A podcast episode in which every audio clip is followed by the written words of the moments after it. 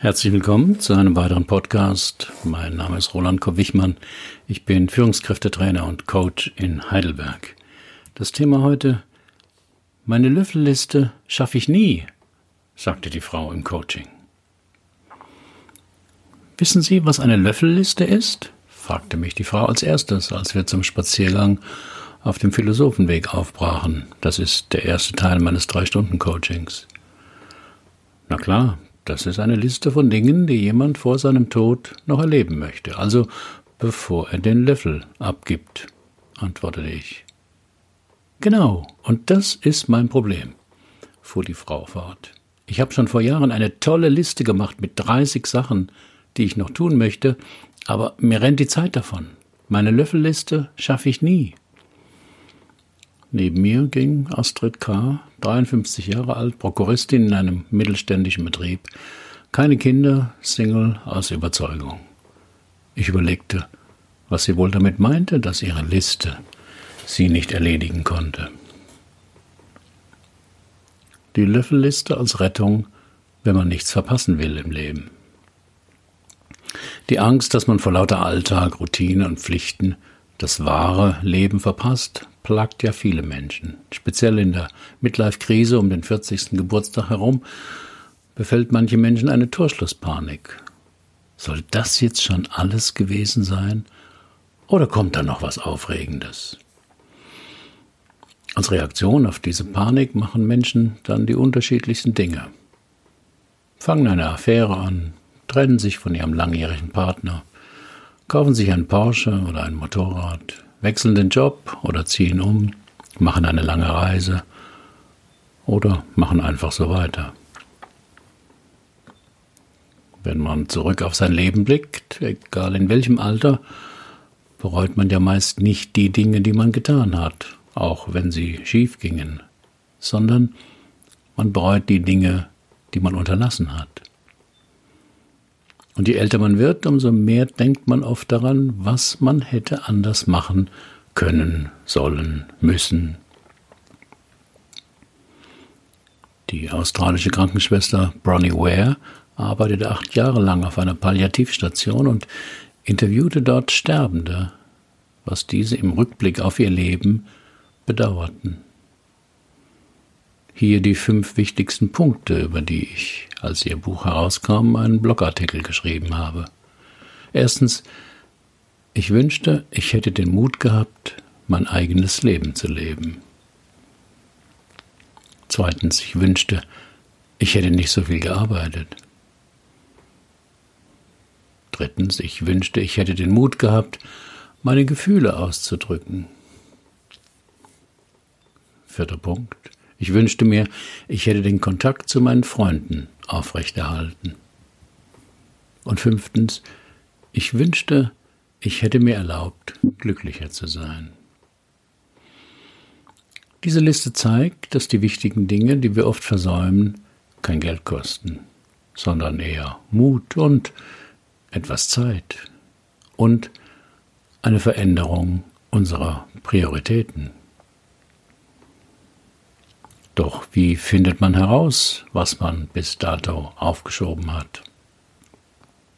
Im Internet gibt es viele Löffellisten mit Hunderten von Vorschlägen, aber die helfen einem nicht weiter. Sie sind doch meist eine willkürliche Sammlung von Dingen, die man tun könnte, aber auch genauso lassen kann. Beispiel Polarlichter sehen, in einem Heißluftballon fliegen, den Grand Canyon besuchen, mit Delfinen schwimmen, auf Fotosafari nach Afrika gehen und so weiter. Für eine persönliche Löffelliste muss man schon etwas in sich gehen und herausfinden, was man selber möchte. Zurück zu meiner Klientin. Sie hatte ja offensichtlich schon eine Liste, befürchtete aber, dass sie sie nicht erledigen kann. Warum glauben Sie, dass Sie Ihre Löffelliste nicht schaffen können, wollte ich wissen. Astrid K. zögerte mit der Antwort. Da ich neben ihr ging, konnte ich nicht ihre Mimik sehen, was sie gerade fühlte. Weil ich 53 Jahre alt bin und befürchte, dass ich nicht mehr lange genug lebe, um alle Wünsche der Liste zu erfüllen. Aber 53 ist doch kein Alter, um schon ans Sterben zu denken, sagte ich verwundert. Das dachte meine Mutter auch. Sie war kerngesund und bekam mit 55 einen Herzinfarkt. Fiel um und war tot. Von einer Sekunde auf die andere. Ich konnte mich noch nicht mal verabschieden von ihr. Und meine Großmutter starb auch mit 55 Jahren, auch an einem Herzinfarkt. Ich wusste, dass die familiäre Veranlagung einer der wichtigsten Risikofaktoren für Herz-Kreislauf-Erkrankungen ist. Die Sorge von VK war also nicht ganz unbegründet. Und wie alt sind Sie genau, wollte ich wissen. In zwei Monaten werde ich 54, war die Antwort. Und Sie glauben jetzt, dass Ihnen nicht mehr viel Zeit bleibt vermutete ich. Ja, weil zwei Frauen in ihrer Familie nicht älter wurden als 55, so als gäbe es da einen geheimen Fluch, der über ihnen liegt. Ja, so in der Art, antwortete die Klientin etwas kleinlaut, als schämte sie sich für diesen Glauben.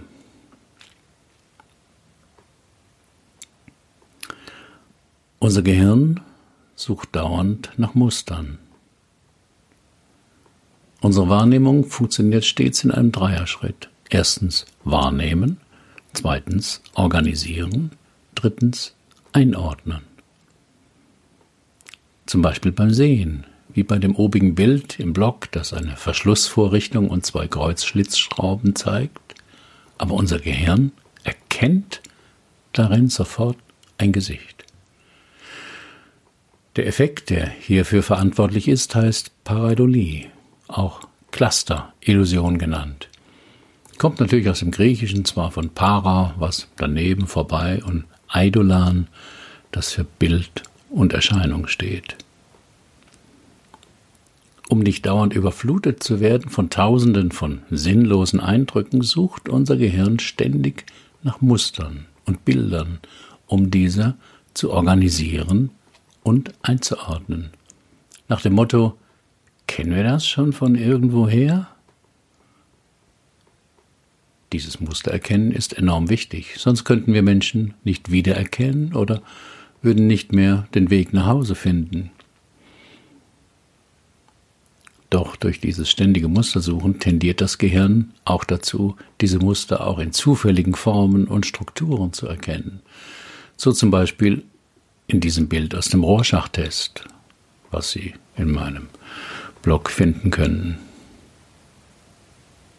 Wenn wir etwas nicht genau erkennen können, sagen wir nicht, keine Ahnung, was das sein soll, sondern unser Gehirn vergleicht es in 0, nix mit tausenden anderen gespeicherter Bilder und schlägt uns eines vor, das dem Wahrgenommenen am ähnlichsten ist. Hm, sieht aus wie eine Fledermaus. Das Wiedererkennen von Mustern wiederholter Sinneseindrücke lernen wir ab der Geburt. Je öfter wir ein Muster sehen, desto besser prägt es sich ein. Schon Babys lernen als erstes das Gesicht der Mutter und anderer wichtiger Bezugspersonen zu erkennen, denn so können sie auf fremde Gesichter reagieren und das ist überlebenswichtig. Auch als Erwachsene müssen wir andere Menschen innerhalb von Sekunden einschätzen, um zu wissen, ob Freund oder Feind. Wie ungenau die Parallelie arbeitet, sehen Sie an dem Bild oben mit den beiden Schrauben. Das heißt, wir sehen Muster, wo gar keine sind. Auf meinem Blog finden Sie ein Video mit einigen Beispielen dazu. Wir sehen also auch da Muster, wo gar keine sind. Es fällt uns schwer, den Zufall als Ursache in vielen Alltagsereignissen zu akzeptieren, denn dann fühlen wir uns unsicherer, mehr dem Schicksal ausgeliefert. Wir wollen eben nicht die Kontrolle verlieren, wir fühlen uns besser, wenn wir ein Muster hinter den Dingen zu erkennen glauben. Börsenexperten bilden sich viel darauf ein, den Verlauf von Aktienkursen anhand von Zahlen und Kurven vorherzusagen. Doch kaum einer von ihnen ist besser als der Zufall. Selbst Warren Buffett musste zugeben, nicht besser zu sein als der Index. Der Bestätigungsfehler lässt uns vermuten, dass sich hinter der Zahlenreihe 2, 4, 6 ein Muster verbirgt und die nächste Zahl 8 sein muss. Aber das ist reine Spekulation. Auch Fachleute können aus einer Statistik ganz unterschiedliche Schlüsse ziehen, denn jeder liest immer nur die Argumente heraus, die die eigenen Denkmuster unterstützen und ignoriert den Rest. Manche Lottospieler schwören auf ihre Lieblingszahlen, doch genau wie beim Roulette werden die richtigen Zahlen vom Zufall bestimmt und nicht von gewissen Wahrscheinlichkeiten, dass eine bestimmte Farbe oder Zahl jetzt unbedingt kommen müsse. Auch der Aberglaube in Form von Glücksbringern, Amulette und Ritualen auf Holzklopfen, Scherben beim Polterabend nutzt angebliche Muster, die damit zusammenhängen sollen. Und obwohl wir meist nicht daran glauben, halten wir an diesen Verhaltensweisen fest. Doch Korrelation ist keine Kausalität. Das zeitliche Zusammenfallen von Ereignissen wird dann irrtümlich als ein Ursache-Wirkung-Phänomen angesehen. Das ist der Hintergrund von vielen Empfehlungen zur Vermeidung von Krankheiten. Was uns Angst macht, wollen wir beherrschen. Dazu zählen vor allem die Angst vor Krankheiten und vor dem Tod. Deswegen gibt es so viele Bücher, Artikel, Apps und Tipps zum Joggen, zum Abnehmen, zur richtigen Ernährung und so weiter. Doch die Gründe, dass Menschen in den hochzivilisierten Ländern immer älter und gesünder werden, ist nicht ihr individuell richtiges Verhalten, sondern liegt vielmehr an diesen allgemeinen Faktoren. Mehr Wohlstand, medizinischer Fortschritt, humanere Arbeitsbedingungen, verbesserte Hygiene, höheres Bildungsniveau, Auch meine Klientin vermutete ein Muster hinter dem Tod ihrer Mutter und ihrer Großmutter. Es war die magische Zahl 55, denn beide waren um dieses Lebensalter herum gestorben. Nun würde jeder Statistiker ihr sagen, dass eine Studie mit nur zwei Versuchspersonen wenig aussagekräftig ist. Aber ich bin kein Statistiker und es hätte meiner Klientin auch nicht geholfen sondern ich sprach ihre Vermutung an, ob sie glaube, dass ein Fluch über den Frauen in ihrer Familie liege, was sie bejahte. Wir Menschen organisieren unser Leben um bestimmte Kernüberzeugungen oder Lebensthemen. Diese entstehen meist als unbewusste Schlussfolgerung aus schwierigen Situationen in den ersten zehn Lebensjahren. Doch stammen diese Schlussfolgerungen von einer Fünfjährigen oder einem Neunjährigen, sind also naturgemäß unvollständig und nur ein Ausschnitt der Wirklichkeit. Auf meinem Blog finden Sie einige drollige Beispiele zum Thema, was ich als Kind dachte. Aber das Kind in uns entwirft die Landkarte unserer Wirklichkeit. Weil unsere Lebensthemen unbewusst sind, bemerken wir sie nicht im täglichen Leben, weil wir damit identifiziert sind. Erst wenn sie in einem passenden Rahmen in Frage gestellt werden, können sie deutlich werden. Das wollte ich bei Astrid K. versuchen. Ich bat sie, achtsam zu werden und sagte zu ihr, ich bitte Sie mal den Satz zu sagen, ich darf ziemlich alt werden. Ihre Reaktion war, wie von mir erwartet, negativ. Ich werde ganz unruhig, wenn ich das sage, und ich denke, das ist ein gefährlicher Satz, berichtete sie über ihre Reaktion. Der Satz war ja ganz allgemein gehalten, an niemand gerichtet, und dennoch berührte er den inneren Konflikt der Klientin, was auch von mir beabsichtigt war. Was für eine Unruhe verspürten Sie, wollte ich wissen. Wie könnten Sie die am ehesten beschreiben? Es klingt für mich wie ein verbotener Satz, so als würde ich mir etwas anmaßen, was mir nicht zusteht, antwortete Astrid K. Die Klientin stand innerlich auf dem Schlauch. Der Zusammenhang zwischen dem Satz und dem Tod ihrer Mutter und Großmutter war ihr nicht bewusst, aber ihr Unbewusstes wusste Bescheid und schickte ihr das unruhige Gefühl.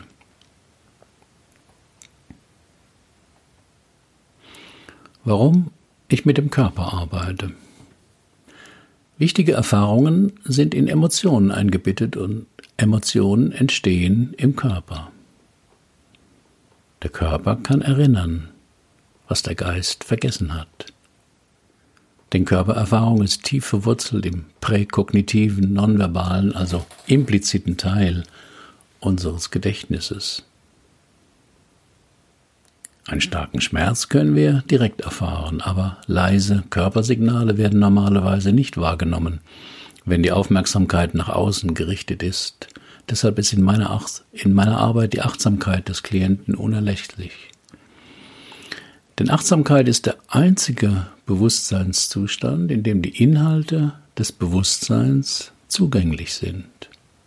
Auf diese Weise können wir erforschen, wie wir unsere Welt und unsere Probleme erzeugen und aufrechterhalten.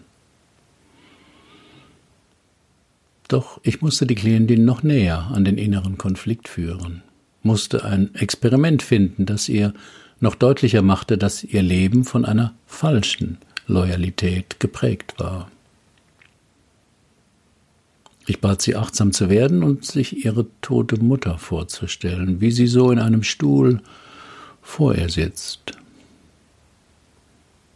Als Astrid K. sich das vorstellen konnte, nickte sie als Zeichen, dass sie bereit war für das Experiment. Dann bat ich sie, ich bitte Sie mal den Satz zu Ihrer Mutter zu sagen, ich darf mal länger leben als du. Ein unterdrückter Schrei war die Reaktion der Klientin, und sie schlug die Hand vor den Mund. Wie können Sie mir so einen Satz vorschlagen? schrie sie mich an.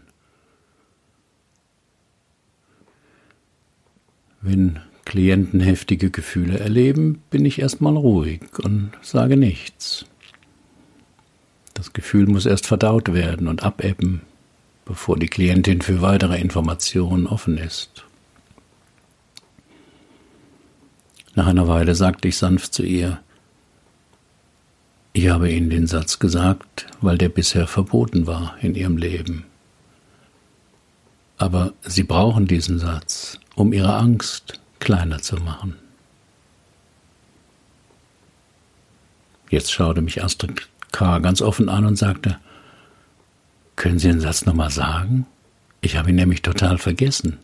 Dabei habe ich Sie haben Sie ihn erst vor einer Minute mir gesagt. Das ist typisch, wenn man mit Kernmaterial und dem Unbewussten arbeitet. Das Gehirn ist nicht neugierig. Es will die alten Routinen bewahren, weil es sie kennt und damit gut gefahren ist. Deswegen wurde der neue, gefährliche Satz gleich mal getilgt. Ich wiederholte den Satz für Sie. Die Klientin griff sich ans Herz und begann, liebe Mama, ich darf mal länger. Weiter kam sie nicht. Es sieht für mich so aus, schaltete ich mich ein, als glaubten sie, ihrer Mutter etwas wegzunehmen, wenn sie ihr eigenes Leben in Gänze leben wollten. Ja, das stimmt bestätigte Astrid K. meinen Gedanken. Ich spüre eine abgrundtiefe Schuld über mein Leben.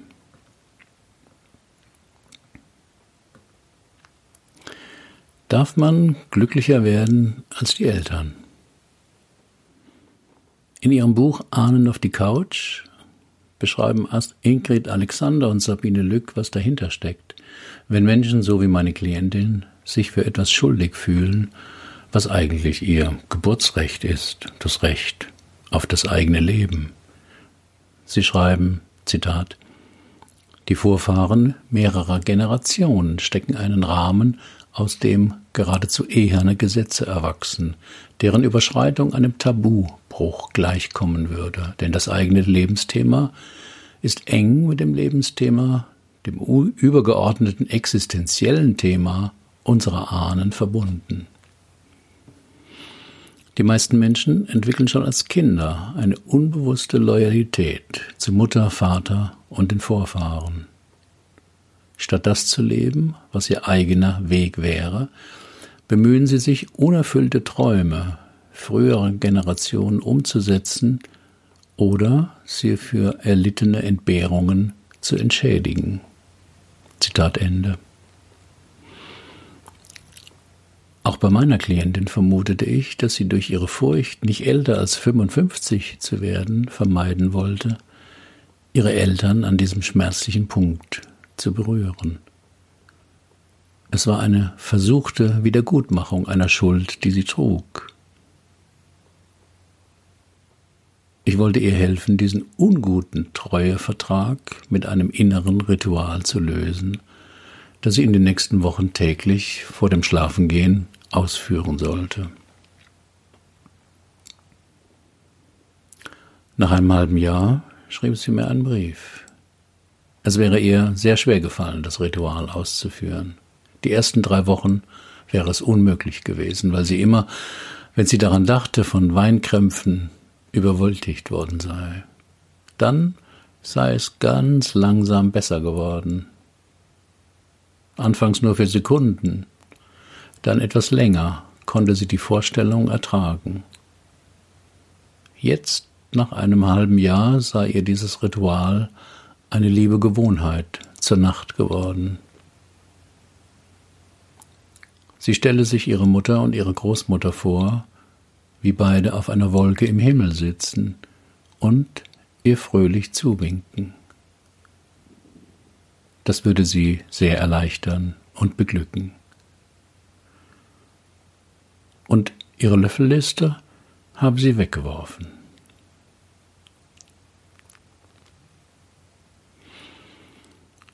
Auf meinem Blog finden Sie weitere Fallgeschichten aus meiner Coaching-Praxis alle Fallgeschichten sind real, aber so verfremdet, dass ein Rückschluss auf meine Klienten nicht möglich ist und die Vertraulichkeit gewahrt bleibt. Haben Sie auch ein Problem, das Sie bisher nicht lösen konnten? Dann buchen Sie auch ein Drei-Stunden-Coaching oder kommen Sie in mein Seminar Lebensthema klären. Nur sechs Teilnehmer, zweieinhalb Tage, ein Coach. Wir finden die Lösung dort, wo Sie noch nie gesucht haben. Sind Sie Coach oder arbeiten Sie intensiv mit Menschen und wollen lernen, so zu coachen? Auf meinem Blog finden Sie alle Informationen zum Seminar und zu der Fortbildung, die ich anbiete. Was steht auf Ihrer Löffelliste? Herzlichen Dank für Ihre Aufmerksamkeit. Bis zum nächsten Mal.